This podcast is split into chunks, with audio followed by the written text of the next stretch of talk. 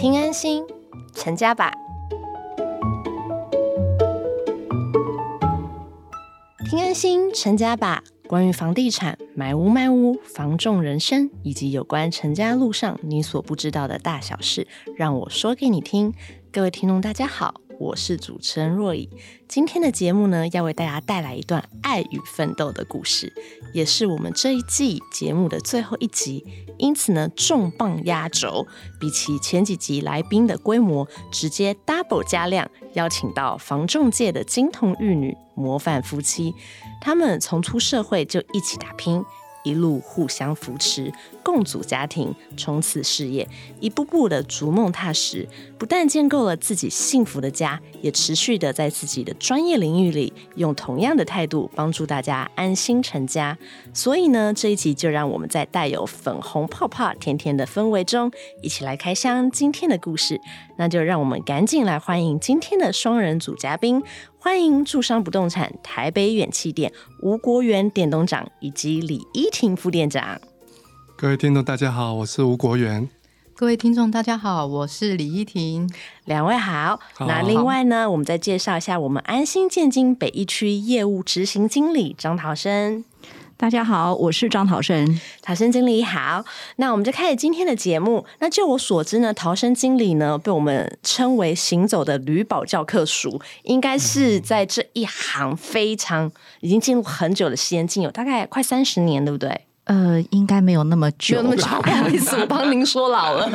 那至少应该有二十几年，对不对？呃，对对对，是的。旅保界有吕宝东西刚创立的时候，就进入了第一手。是的，所以相信逃生经理这边认识的客户，应该有上千位吗？哦，有了，一定有，对不对？所以今天会推荐我们的吴店跟李富店来，绝对是千挑万选，就是千中选一。那可可以帮我们讲一下，说为什么在那么认识那么那么多的房仲业的伙伴们，要推荐这两位来介绍给我们的听众？其实我是从那个吴店跟那个副店开店的时候就认识了，然后。然后看着无店，就是从那个店里面，其实规模大概只有大概二三十个人的时候，然后到现在规模已经有六七十个人那样子。嘿，对，所以其实这么多年下来，看到我们无店跟副店的这个努力的耕耘，而且重点是真的在我们房仲业啊，其实真的很少就是。像您讲的所谓的金童玉女夫妻俩，对对对，然后而且还一起在打拼，所以我想今年也很难得，因为都是从很年轻的时候就开始从业，对，是，然后一直经营到现在，所以我觉得这个是非常值得。这个很特殊的一个经历，这样光两位是夫妻档就很有卖点。然后我相信他们一定就是在陶生景认识那么多客户里面，可以那么出众，让你第一个就想要推荐他们，印象深刻。一定后面有非常多精彩的故事。那我们呢，就赶快把我们的重点，我们现在就是要把我们的重心放在我们两位今天大来宾身上哈。那我先请教吴店，一开始呢，选择房中业的契机是什么呢？您是一退伍就进入到这个大产业吗？没错。其实我在当兵的时候，我就在想，那我离开这个军中，我到底要从事什么样的工作？因为我在学校学习的是机械工程。但是其实，在学校大概都是走一些社团了，所以我想说，要找应该是对我有兴趣的工作。所以那时候我大概锁定哪三个，这三个工作大概就是导游，要不然就汽车 sales，要不然就房屋中介。后来在军中刚好看到革命军，他说：“哎呦，这个房屋中介不错，又可以提供这个员工宿舍。”那因为我是小康家庭哈，那我想说，呃，过去读书都在住宿，那我。这个退伍之后，我要找一个也有地方打拼，也有地方可以住的，那刚好就是从事房仲，就最最最棒了。所以因这样的缘分，我先进入房屋中介来面试，所以就进入这个职场了。那我觉得还蛮幸运的，因为身边蛮多贵人的。那从事房仲，让我蛮多收获的啦。对。那五点，我们进入房仲产业到现在大概几年了？呃，二十七年。二十七年。民国八十四年到现在。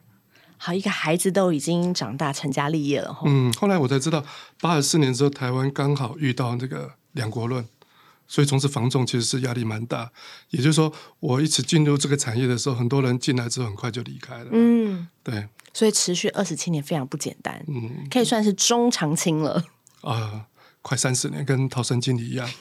他刚刚说他没有三十年，他讲老了。对，那二十七年，那刚刚陶生经理有说嘛，就是认识两位是因为先到贵店去拜访，认识很久。那自己开店的时间大概多久了？呃，十五年前，十五年前那也很久了耶。又是一个蛮重要的年份，就九十七年，又遇到金融海啸。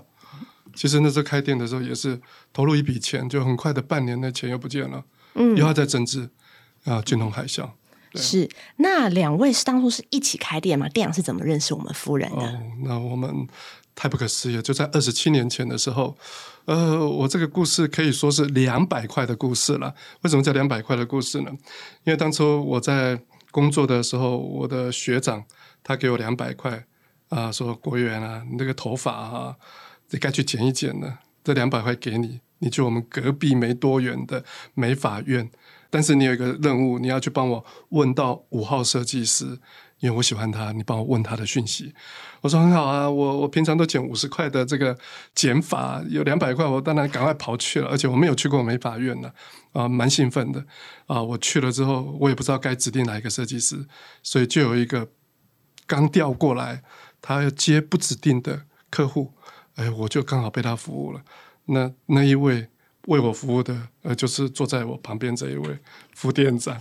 我其实没有没有忘记学长交代我一定要问的讯息啊，所以我还是问他说：“哎，可不可以帮我问一下，这五号设计师现在，呃，有没有男朋友什么？”他就回复我说：“那个是老板儿子的女朋友。”我说：“好吧，那我回去还是跟他讲。”但是我觉得我看到他之后，我就喜欢上他了，我就把他当做。平常在追踪屋主一样，要把案子追进来卖嘛，我就把他当做屋主一样追踪，所以我持续的跟他表示，哎，我蛮喜欢他的。前半年我遇到蛮多挫折的啦，啊，因为可能他那时候也也蛮年轻的，我记得二十岁吧，差不多吧，二十岁吧，所以可能也不是这么喜欢交男朋友吧。但是我刚退伍嘛，每一个女孩子可能看了都很喜欢，尤其漂亮的女孩子更喜欢嘛，所以我就一路追她了。那那也刚好有一些机缘，这中间当然也放弃过了。那后来我放弃，那我们的店长跟学长私底下还约他出来，嗯，跟他说你可不可以再给我们国元一个机会？因为他说我们店的开心果，他心情不好，我们业绩就不好了，所以他就真的再给我一次机会。从那一次机会到现在了。哇，所以全店总动员，所以当初 当初学长自己追不到，然后结果学弟呢，就是勤奋不懈，像追屋主一样很有毅力，然后最终就是追到了夫人。然后一开始成本是两百块，但后面投入的时间成本是无价，然后就一直一路到现在。所以两人在一起到现在结婚之后，到现在几年了？我们结婚几年了？我们结婚到现在，我们应该是民国八十七年就先登记。那时候的好早 姻缘是因为我们为了要买房子，嗯，那因为买房子要登记，然后我记得那时候的房贷利率是八趴，那我们为了要申请，那时候台北市有一个国债优惠贷款五趴的利率，所以我们两个就商量了之后，就决定先登记为夫妻，嗯。然后去购买房子，买我们人生中的第一间房子。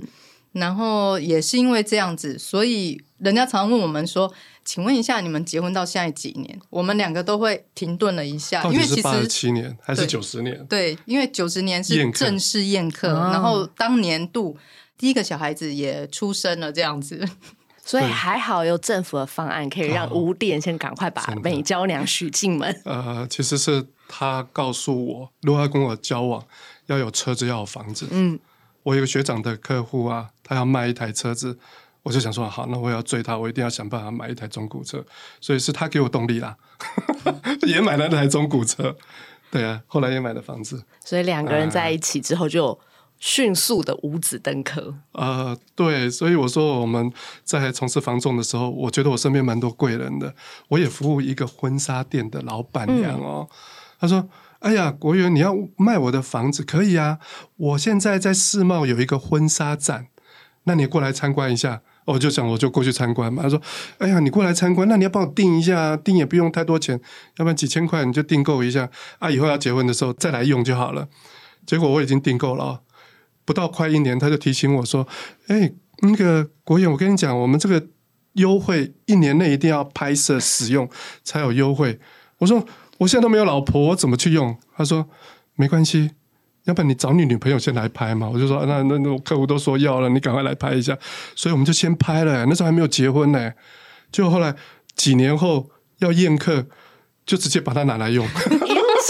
好多的红娘哦，在积极催婚。后来就这样子了。我们结婚的时候也省掉很多事情。嗯，其实都是暗装，为了要把你娶进来。应该是，我猜他已经设计过。我也觉得 那些都是假的，我就一步一步掉入他的陷阱。对，很特别了哈，好多贵人啊。对啊，那刚有提到说，呃，店长是在帮学长去追一个美容师的一个故事，所以以前副店一开始就并不是从事中介行业嘛。所以是跟了店长相识之后，两个人才一起怎么样的因缘际会，开始就是也进入了房仲这个产业。呃，我应该是说，我高中的时候就半工半读，就是投入美法的这一个科系。那因为以前就是家长给我们的观念，就是因为我们家也不是太富有，所以他就说：“那你女孩子，那你就去学一技之长好。”那女孩子因为爱漂亮，不是美容就是美发为首选，那我就选择了美发。那就从高中毕业，然后也晋升为设计师。那也因缘际会，就是从实习设计师八十四年的十二月调到呃济南路的一家美发，那正式了我的设计师的路程。对，那就这么刚好，我就调过来没几天，就认识了这个这个要帮学长嗯。了解这个，我用两百块把你追走的人。对对对，那因为那时候我 我觉得我刚刚才升设计师，所以我觉得我应该全心投入在我的事业上。所以他说经过了半年，没错啦，因为我觉得呃我不想花那么多心思在这个感情上，所以也让他等待了半年。那真的我们身边是蛮多贵人，就是有这样的缘分，所以从可能没有机会，然后后来慢慢。给彼此机会，所以才能够一路走到现在。那为什么会一起创业？我觉得呃也是缘分。在九十年我生了小孩之后，那时候也是因为先生的一个客户跟我们讲说：“哎呀，你们如果已经有了一个小孩，那有计划生第二个小孩的话，我建议你们既然要辛苦，就一次生一次带吧。”因为这样子的想法，其实我生第一胎的时候，我不想再生了。那也是一个小故事。我跟他说我不要生了，那你可不可以去处理一下？要分享到那么私密就对了。哇，这太棒了！后来他又被医生给劝退了，所以后来我们就想说，好吧，那既然医生说你们要不要再考虑一下，我们就说好，那就。随缘吧，如果有第二个就生，所以也很快，在十四个月后，第二个小孩也诞生了。那我们就开始思考说，我要继续工作呢，还是全心全意带两个小孩子？所以那个时候还在当设计师吗？还在。对对对。那后来讨论了之后，我们决定，与其把这个请保姆带的费用，那倒不如自己带，自己带小孩子跟我们比较亲近。那也因为他的工作的时间比较弹性。所以可以一起帮忙分担，就决定辞掉工作，那专心带小孩。也是因为有的这个缘分，被以前认识的同事算挖角啦，说：“哎，国元啊，你有没有意愿？想不想一起创业当老板？”所以我们才会在九十七年的时候，他就问我说：“哎，如果我要创业，你支不支持？”那我想，我既然是他的太太。他要创业，我能不支持他吗？所以我们就一起讨论了之后，我就说：“那你自己有没有想？”那他说：“我想试试看。”嗯，所以我就说：“好，既然你想试试看，我们这一笔创业金我们也负担得起，那我们就一起来创业吧。”所以就在民国九十七年开创了我们住商不动产台北元气店这个呃，我们人生。自己的第一个算事业，就是那十五年前的第一家店，一直到现在嘛。对，嗯，就是认识陶生经理到现在，真的很久了。那那时候副店怎么会想说，那自己也要投身房仲业？我怎么不想说，那我就是在背后支持就好了？其实刚开始也是在背后支持，因为我带着两个小孩子，我没有办法陪他一起去跑业务。我们在一起的过程当中。呃，我发现其实房仲这个事业蛮特别的啦。平常的时候，你没有业务行程的时候，他是带着我跟两个小朋友，就是在台北市的公园到处去玩耍。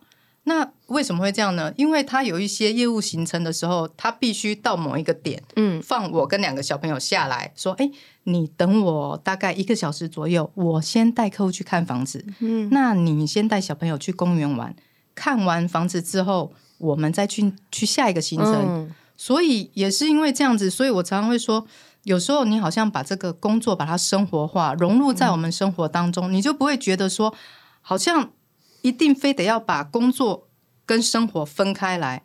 很多的同业，我听到有一些年轻人，他的另外一半可能因为有在上班，有在其他的工作行业别，所以他不了解这个产业，他会跟他的先生有一点委许的抱怨说。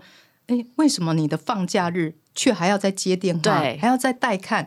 怎么都没有一点生活空间、生活品质？但是你知道，因为每一个人对这种的想法不一样，所以你很难，你只能给他建议说，其实我们也是这样子。所以我们常常在跟伙伴聊天的时候，我们都希望他的另外一半可以互相彼此支持、体谅。对你好正向哦，我完全理解你说的，因为我 对啊，因为我这样说，我认识，因为我知道就是。呃，虽然说中介的时间很弹性，可是它很片段，对不对？就像刚刚夫人讲的，他可能只是这一个小时有空，下一个小时客户要约看，然后或者是屋主又突然要干嘛，然后你就要马上去处理，不然业绩就跑掉了嘛。对，所以然后其实严格说起来，它累积的工时是很长的。然后如果大部分的人的工作形态又是周休二日，那刚好又是跟错开。所以我觉得两位的故事真的非常特别，而且夫人真的。真的是 sweet，然后心地又善良，个性又超好的，就这样子完全支持。那一开始进入防重业，会不会有一点担心害怕？觉得哎，跟自己以前一直所学的很不一样，完全是个新的路。嗯，没错，因为我觉得呃，防重这个产业哦，它的交易金额是相当大的，是尤其在我们台北市，人家所谓的天龙国这个。大概都要千万起掉，甚至上亿的这种交易金额。所以我在从事这个时候，其实我就是边看着我先生在观察，说：“哎，他怎么样在跟客户互动？”然后加上说，因为我们自己有住的需求，所以有一些买卖房屋的经验，那也有跟一些房仲就是有算是交涉过，所以我大概清楚说。呃，防重的这个过程有哪一些要特别注意的一些流程，包括它安全上有什么要考量的？那我都是从在每一次有机会跟先生一起陪同的时候去慢慢学习啦。那当然，因为他本身就是有经纪人的牌照，所以他可以补足我这方面的不足。那我想在从事这个过程当中，学习力是必然的。那还有就是，你要常常告诉自己，你抗压性要够，你要能够立刻的转念，因为你带看了可能有十组的客户，十组客户都是不满意这个房子，甚至就是他不喜欢。那你怎么样在立刻当下想说，嗯，用什么方法？那我就想说，那我们就勤能补拙，既然没有别人厉害。别人带看十组，我就带看二十组，甚至三十组，一定有机会可以在我们手上能够成交，帮客户完成他心里想要的房子。那我一直是抱持的这样的信念呐，那就是用一种同理心的感觉。既然我是买方，或是我是卖方，我希望我的这个房仲经理人可以带给我什么样的服务？所以我的出发点是这样子。当然，学习或是法律的这种。专业素养永远都学不完，所以我们必须常常进修。没错，嗯，没错，真的非常正能量哎，夫人。那我们店长呢？店长从业到现在已经刚刚有说二十七年嘛，对不对？那都从事同一份工作，我相信您遇过的挫折、挫败应该会比夫人再更多。那是怎么一路走到就是那么正向？而且现在对你们来说，这可能不是置业，也是家业了嘛？因为两位一起打拼。嗯，从从业的过程中，确实是蛮多挫折的啦。那我都要想补充的说，其实我刚刚提到说，我们身边也蛮多贵人的。我认为最大的贵人，大概就是我太太了。我为什么这样讲啊？不动产的这部分，房地产的部分，其实包含我们自己在住的，想要自己用的，我都很想说，那那那我是不是可以找太太一起参与？所以我们从我们的第一间房子啊。我我太太好像好像就是按照我们的需求，就就在我工作比较忙的过程中，帮我去呃去去物色。那到我们第二间要换屋，小要换大的时候，他也是去倒乐色的时候，就想说啊，那就跟中介公司留个言，说哎，我有换屋的需求。那没想到那个经纪人就很积极，就说哎，有有，我们刚好有一间，要不然晚上是不是你倒完乐色，我们就可以去看了？就这样就看到一间我们觉得不错的，就我下班大概九点十点，哎，我们又一起去看了，哎，又喜欢了，后来。后来刚好也这样换屋成功。到小孩子要读国中、国小，我们看到过去我服务过的那么多的客户啊，有医生、有律师啊，有会计师，哎，他们怎么都会很想说，呃，把小孩子就是送去读比较好像比较好的学校。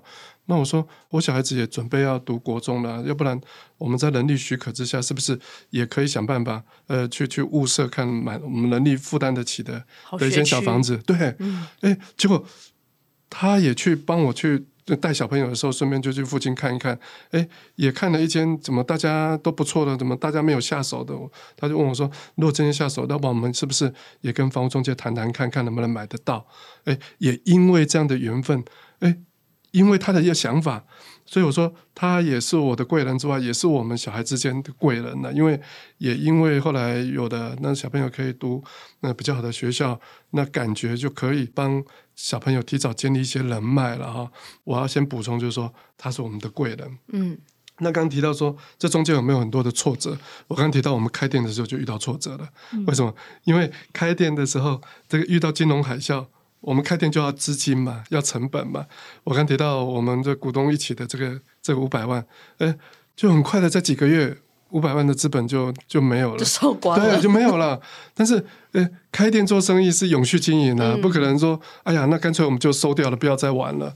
不行，我们就想说，那股东大家既然有这个意愿，我们就再增资，再拿出五百万，再再想办法这个背水一战。所以后来大家要继续努力。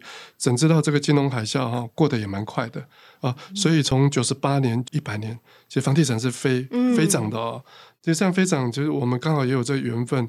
那公司也从一家店、两家店、三家店，甚至后来也。也也也跨海到大陆也做一些投资啦。那房地产的循环就是这样子，有高有低嘛，哈，它是一个循环。那前几年也是有一些政府一些政策啊，打房啦，或者说呃最近利息也做了一些升息啊，所以呃也因为这样子，所以整个房地产也有一些人慢慢的也离开了。那离开了。我们就要在思考说，那怎么样在不同的经营的氛围，我们能够让我们的这些伙伴在这里能够快乐的工作？其实这经营有高有辉煌的时候，嗯，到有低的时候，呃，那心情的起伏也是一种挫折啊，也会难过。但是要转念，要转念说，只要我们觉得我们是用用心认真在经营，那我们提供不错的职场给大家。我们这样做就对了啦，嗯啊，所以大概是这样。还好，真的是两位都非常的正向、正能量，而且也谢谢店长当初的坚持下去，我们今天才有机会这样面对面访问两位，就是好像非常难得跟非常难。两位是今年度的金钟奖得主，对吧？应该过去几年度都是吗？嗯，对。哇，在几年度都是，我是一一百零。七年一百零八年那一届？我找你三年，你找我三届，所以你是我学长。所以两位是防重业奥斯卡的夫妻档得主，就布莱德比特跟 Angelina Jolie 的意思嘛，对不对？那金钟奖，就我所知，他就像我刚刚讲，他应该算是防重界的奥斯卡奖最高的殿堂跟殊荣的等级。那殿堂可不可以简单帮我们介绍一下这个奖项？它为什么会那么的困难？大概前一阵子刚好颁发金钟奖啊，那。电影啊，就是金马奖嘛，电影从业人员，对啊，那奥斯卡当然大家都知道，我们都比喻哈，我们的金钟奖就像防重业的奥斯卡奖啦。其实从业的人希望在这个从业的过程中有机会能够争取到这个金钟奖。要争取到金钟奖，首先你大概就是要成为你们公司里面当年度可能比较卓越的啦啊，然后公司才可能会推荐你去参加比赛。那参加比赛在就以台北市全台北市有这么多的经纪业哦，一一两千家，这么多家里面，可能想要出来进组的哦，它分经纪人组跟营业员组。每一届都有相当多人，嗯，那如何成为中中间的佼佼者呢？啊，我们还是提到，这中间可能除了你过去累积的口碑，过去你的实战经验啊，那当然要评审的时候，你就一定要把你过去所付出的努力让评审得知啦，那这样才能够有机会进组得到金钟奖，大概这样子。夫人是今年的得奖者之一，对吧？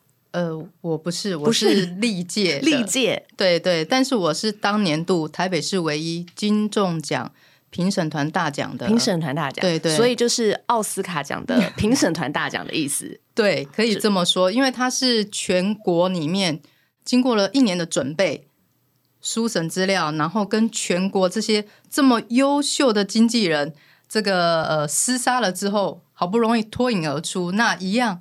在当天，你才知道你是不是那五位的其中一位。那我只能说，第一个就是谢谢评审的青睐，那也很幸运能够呃拥有这个奖，因为他就是人生中追求的其一个目标啦。那所以我们会希望说，有了这样先生的这个参赛经验，让我也倍感信心。所以我在参赛的过程，我就告诉我自己说，嗯，我。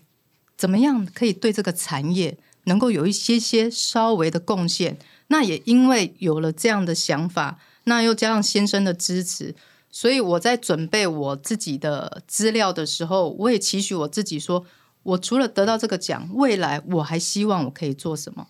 所以我有对我自己有一些期望，就说我在小孩子也陆陆续续都大了，希望以后。能有机会再补足自己不足的部分，再回学校去进修，那可以让这个产业能够再更加的提升。那我觉得这个对我们的产业、对消费者、对我们房仲的评价，能不能够在不像以前人家所谓的砍高啊，嗯，就是感觉不是这么好像正派。对我就觉得其实不会啊，我们做的事就是在让买卖双方都能够。有他的需求的时候，我们能够帮助到他，那这就是我们存在的价值。所以我觉得，呃，金钟奖就是对我自己的一个肯定，那也让我的小孩子看到说，哎，爸爸妈妈其实在他的工作岗位上是这么样的努力，那我们也要朝我们自己未来的这个方向。呃，正面，然后看待自己的未来的事业，这样非常杰出的楷模，不敢当，不敢当，大家都很优秀。那刚刚傅定有提到嘛，就是这个奖好像不是只是看你过去所累积的那些辉煌，没错，听起来好像有点像要准备博士论文嘛，还要叙述说，就是对未来啊这个产业有什么样的贡献，有什么样的计划嘛。那也有提到说，哎，其实呢，以前一直可能。呃，两位在经营的时候都以交易安全为至上的这个服务精神。那当然，我相信也是评审看到两位杰出之一嘛，因为交易安全才会对消费者有保障嘛。也就像刚刚副店讲说，我们要怎么去让呃，可能还是有某一些些的民众觉得说，哎，这个产业我们就是在帮助人家没和成交，为什么还会觉得我们在做一些比较？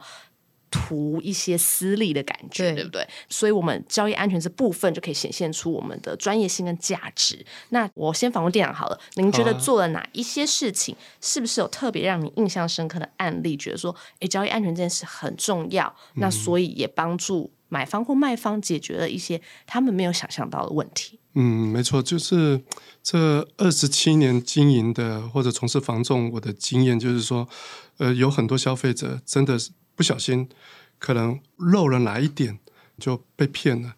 那被骗这这个这个事情不是几万块一一个被骗，他他可能就永远没有办法翻身。真的。那那尤其最近诈骗又很盛行。那其实我在在一百零三年，我我刚好有机会去读台科大 EMBA 的时候。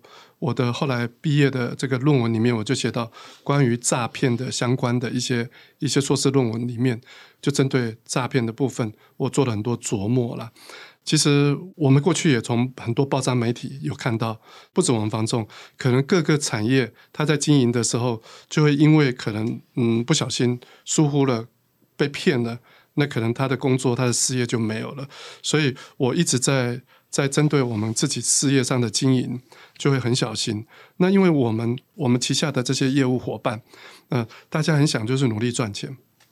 那在努力赚钱的同时，可能他会不小心忽略了说，哎，交易安全的重要性。所以我觉得，我们身为我们的店东长哈，尤其我们经营者，我们就常常要提醒我们的伙伴啊，让他知道说，哎，我们要如何照顾到买卖双方，尤其这个重要的这种交易安全，当然也有包含承租双方了啊。所以我每次在开会的时候，我就要想说，怎么样能够用最简单的方法，然后提醒大家。注意到交易安全，所以我在会议的时候就想到一些口诀了。这口诀哈，我我我想到的是四步三要。那哪四步呢？就不动波、不作价、不转定、不借屋装修。那三要就是要履保，要要在公司签约，要用公司的代书。其实这些就是跟我们交易安全息息相关。所以刚才主持人肉有提到说，那。店长，你有没有过去遇到什么很很宝贵的实际发生的经历可以分享？哎，我真的就遇到嗯一个很宝贵的经验啊，这个实际发生的故事啊，这真实的案例。那因为我旗下有一些有一些干部，那干部帮我们分担一些责任，分分担一些一些签约前要注意的。那就有业务伙伴，他们好不容易争取到买卖双方这个案子是这样。也在台北市的这这这个四大商圈，那这个屋主本身这个房子两千多万没有贷款啊，没有贷款。那这个屋主要委托我们卖，那我们同事这个业务伙伴就找到一个买方啊，这买方就已经价格谈拢了，就已经要买了嘛。嗯。那买了之后，那双方就要谈一些条件。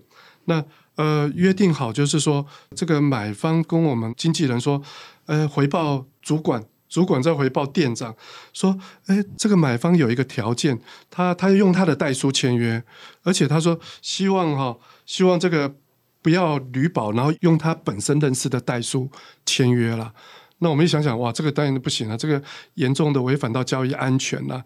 如果同意的话，那这这样子可能到时候发生一些一些纠纷，或者说屋屋屋主就被骗了，这样子不好，所以我们就把它否决了。否决了之后，隔了三天。”哎，双方就说约定好又要来签约了。我说好啊，那刚好我们把它否决了，他又同意，那大家就就安全性就没太大问题了。